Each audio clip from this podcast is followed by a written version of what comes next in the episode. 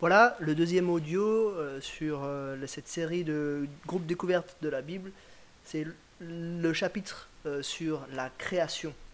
Mais avant d'attaquer le chapitre sur la création, j'ouvre votre petit carnet. Sur la première page, il y a une introduction.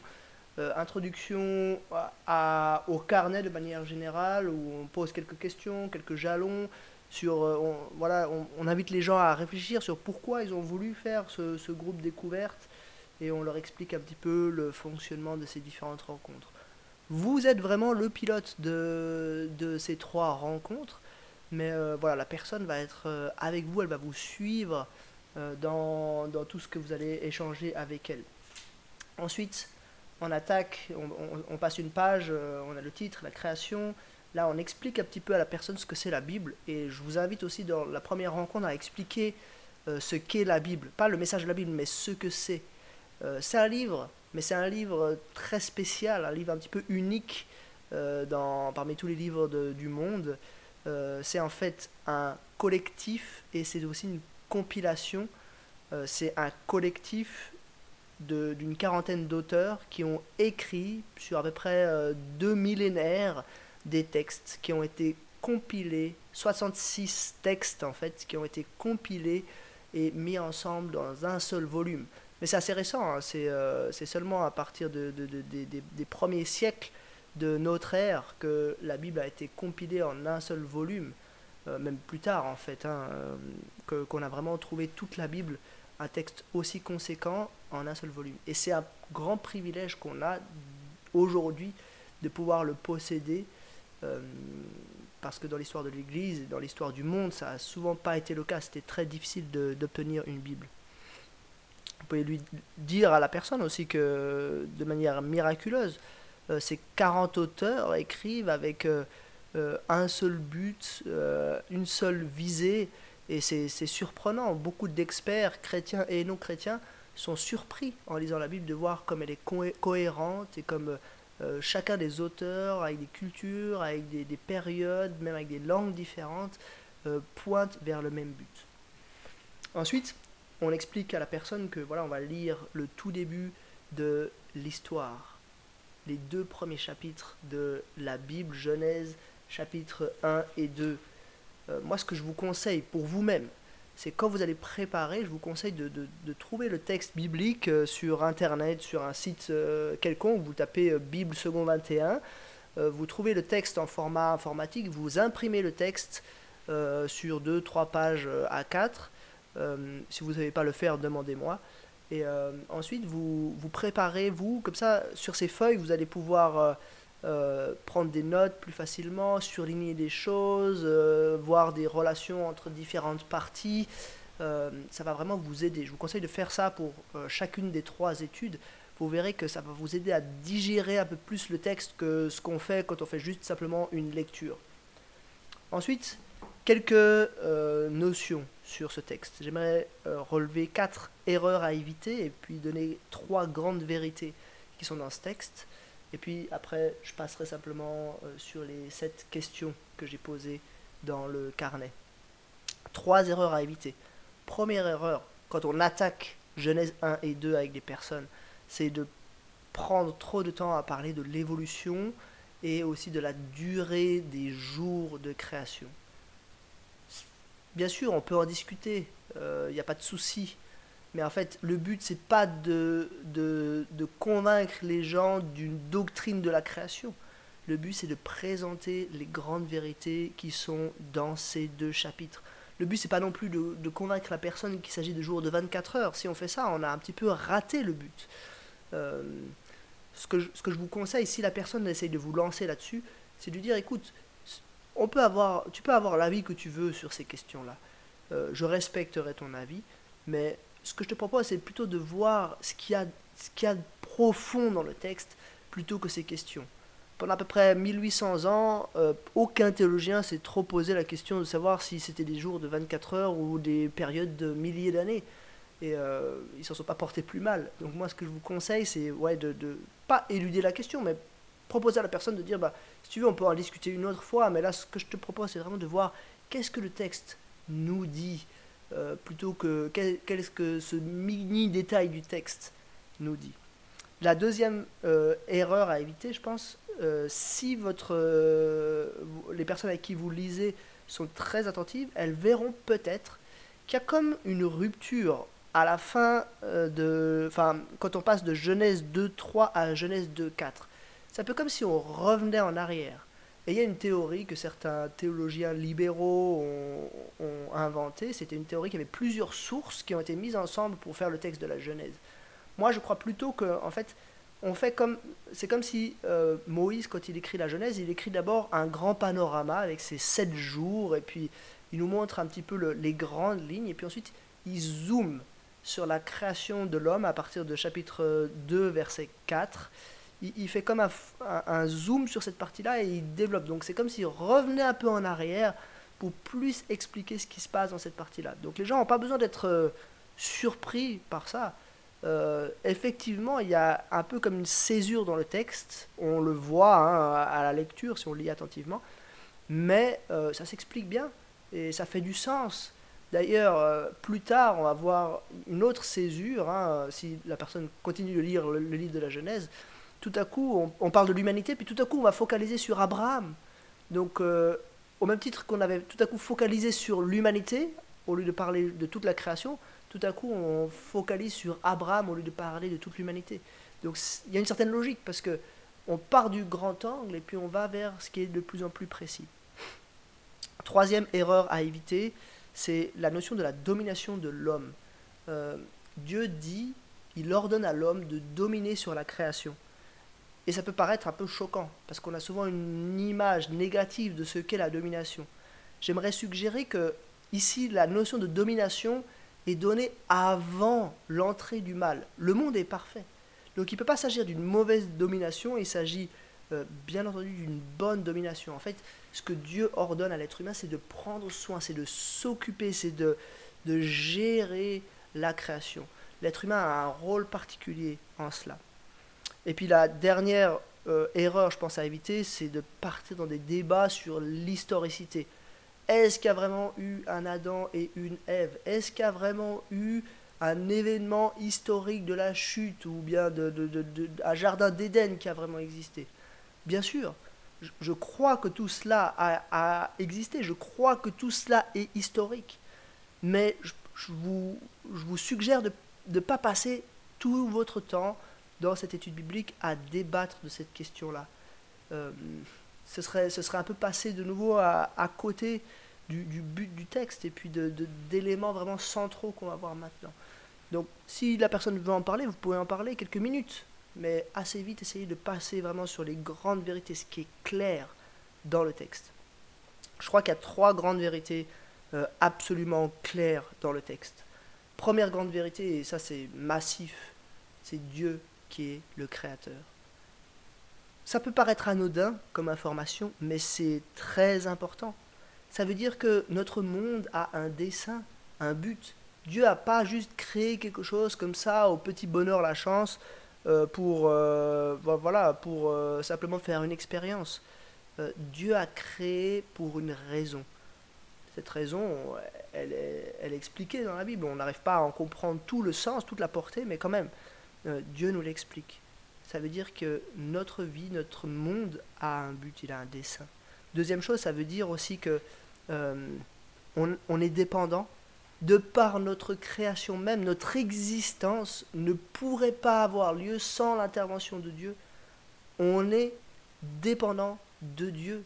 C'est aussi pour ça qu'on a tellement besoin d'une relation avec Dieu, c'est parce qu'il est notre créateur. Il est la source de notre vie. Troisième chose, puisque c'est Dieu qui est le créateur, euh, ben, il a tout créé à la perfection. Il le dit, hein, euh, au, sixième jour de création, il, vit que tout était très bon. C'est parfait. On ne peut pas accuser Dieu de, faire des choses mal ou d'avoir mal euh, préparé son plan. On ne peut pas accuser Dieu. Bien sûr, le mal, on verra dans la deuxième étude, entre dans ce monde. Mais on ne peut pas accuser Dieu. Dieu avait tout créé à la perfection. Puis la quatrième chose qui découle du fait que Dieu est créateur, ben, c'est que Dieu a des droits légitimes. Il est le maître, il est le propriétaire légitime de la création. Donc, bah, en fait, nous, notre rôle, c'est pas d'être des, petits dieux euh, qui, qui, disons, euh, qui négocions avec Dieu. Notre rôle en tant qu'être humain, c'est d'être soumis à celui qui est le Créateur. Il a des droits, c'est légitime. Au même titre qu'on a des droits d'auteur, ou bien au même titre qu'un artisan a des droits jusqu'à ce qu'il vende l'objet qu'il a fabriqué sur cet objet, euh, Dieu a des droits sur ce monde. Nous nous sommes rebellés contre lui, nous nous sommes séparés de lui, on verra ça à la deuxième étude biblique, mais malgré tout, il a des droits. Ça, c'était la première grande notion. On a un Dieu créateur. La deuxième grande notion, je crois, qui est... On n'y pense pas forcément, mais c'est quand même quelque chose de d'important, c'est qu'on a un Dieu ici organisateur, un Dieu d'ordre, si on veut bien. On voit ça à plusieurs niveaux, mais premièrement, on le voit euh, dans le fait qu'il sépare les choses dans les premiers jours de création. Je ne sais pas si vous avez déjà remarqué, mais quand Dieu euh, crée la lumière, euh, il sépare, c'est au verset 4, hein, il sépara la lumière des ténèbres. Ensuite, au, jour suivant, c'est au verset 7, hein, Dieu fit l'étendue et sépara ainsi l'eau qui est au-dessus de l'eau qui est au-dessous, de l'eau qui est au-dessous de l'étendue de celle qui est au-dessus. Donc Dieu met de l'ordre dans ce qui était en désordre. Et puis ensuite, jour suivant, euh, il sépare de nouveau le sec et, le, et les eaux. Il met le sec d'un côté, les eaux d'un côté. Donc, au départ, c'était un peu le chaos et puis tout était mélangé, et puis Dieu met de l'ordre là-dedans. On le voit aussi euh, plus tard, quand Dieu euh, donne des ordres à l'être humain. Il lui donne un cadre, il lui explique clairement ce qu'il veut pour ce monde. Il lui dit qu'il doit se multiplier, qu'il doit dominer la création. Il lui dit ce qu'il peut manger. Il lui dit qu'il doit s'occuper du jardin d'Éden. Il va aussi instituer un certain nombre de choses, instituer le travail, avant l'entrée du mal dans le monde d'ailleurs, vous avez vu, il va instituer le couple avant l'entrée euh, du mal dans le monde. Donc on a vraiment un Dieu qui se présente comme un Dieu d'ordre, un Dieu organisateur, à l'opposé euh, de, la confusion, Dieu lui est un Dieu d'ordre. Et puis la troisième grande vérité qu'on trouve ici, c'est que Dieu se présente comme un Dieu bon. C'est un Dieu qui est bon, euh, l'ordre, il le remplit par des tas de choses. On voit cela premièrement parce qu'il remplit les choses qu'il ordonne. Au verset 14, hein, il fait des luminaires pour remplir l'étendue du ciel. Ensuite, euh, au verset 20, il fait euh, des, animaux qui pullulent dans l'eau, des oiseaux dans le ciel. Il fait vraiment une grande quantité de choses. Et puis ensuite, verset 24, que la terre produise des animaux vivants selon euh, leur espèce. Euh, il a fait des, milliers d'animaux différents et on, voit en quelque sorte la bonté de Dieu, sa générosité dans euh, le fait qu'il crée toutes ces choses qui sont bonnes et qui sont, qui sont belles. On voit aussi le fait que Dieu est bon dans le fait qu'il désire une relation avec l'être humain il, met l'homme à un, lieu très spécial. Hein. Il, nous, il met en nous son image, l'image de Dieu. On n'est pas Dieu, mais on est comme ses représentants sur la terre. il nous donne une mission. Il prévoit une relation avec les êtres humains. Dieu est bon aussi parce que vous avez remarqué que dans le monde très bon, tel que Dieu l'a créé, au chapitre 2, on voit qu'il y a quelque chose qui n'est pas bon. Il n'est pas bon que l'homme soit seul. Dieu va pourvoir en lui donnant une relation avec euh, la première femme. Euh, donc Dieu prévoit une relation avec le monde animal, une relation avec lui qui est déjà établie avec Adam, mais il prévoit aussi une relation entre hommes et femmes dans le couple, mais plus, plus globalement une relation dans l'humanité. Dieu pourvoit aux besoins d'Adam. Dieu est bon. Donc voilà, trois grandes vérités, je pense, qui sont importantes à réaliser sur ce texte. Dieu est créateur, Dieu est organisateur, Dieu est bon.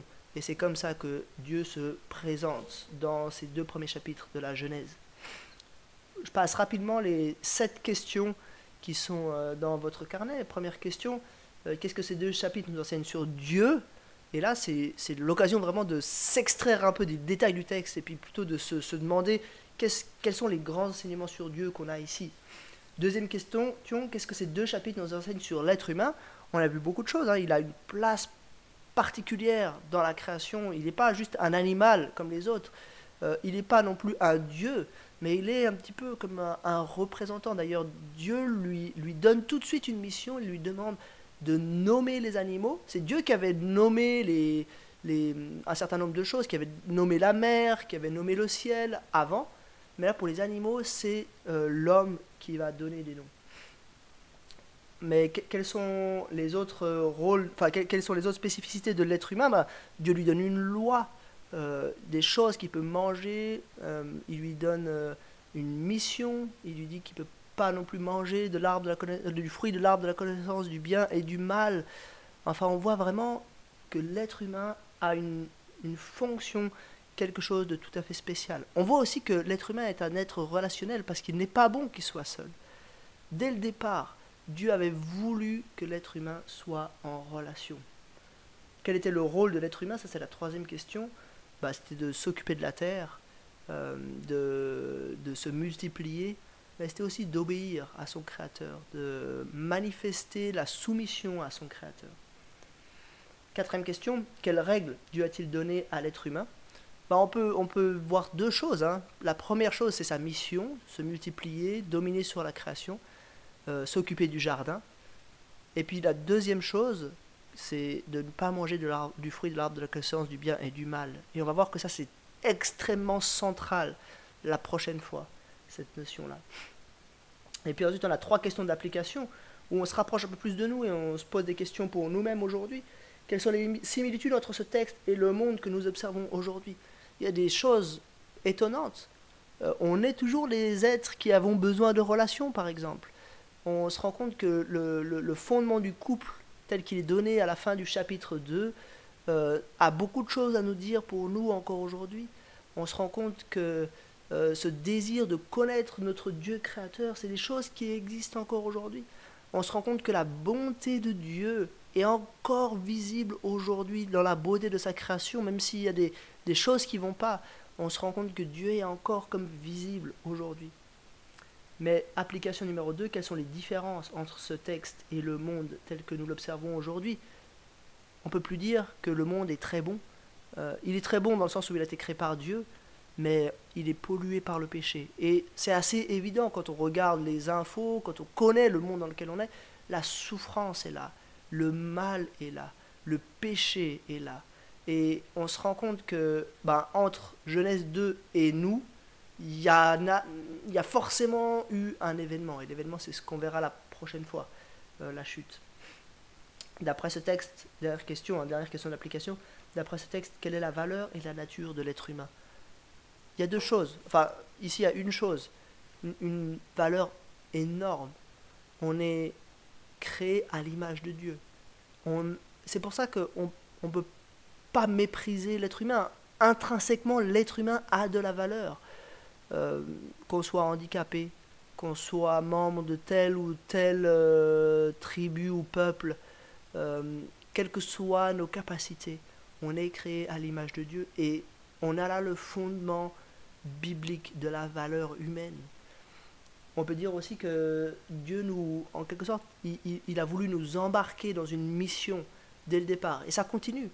Euh, Dieu n'a pas juste voulu nous créer puis nous rester à distance et puis euh, nous laisser nous débrouiller un petit peu comme on voulait.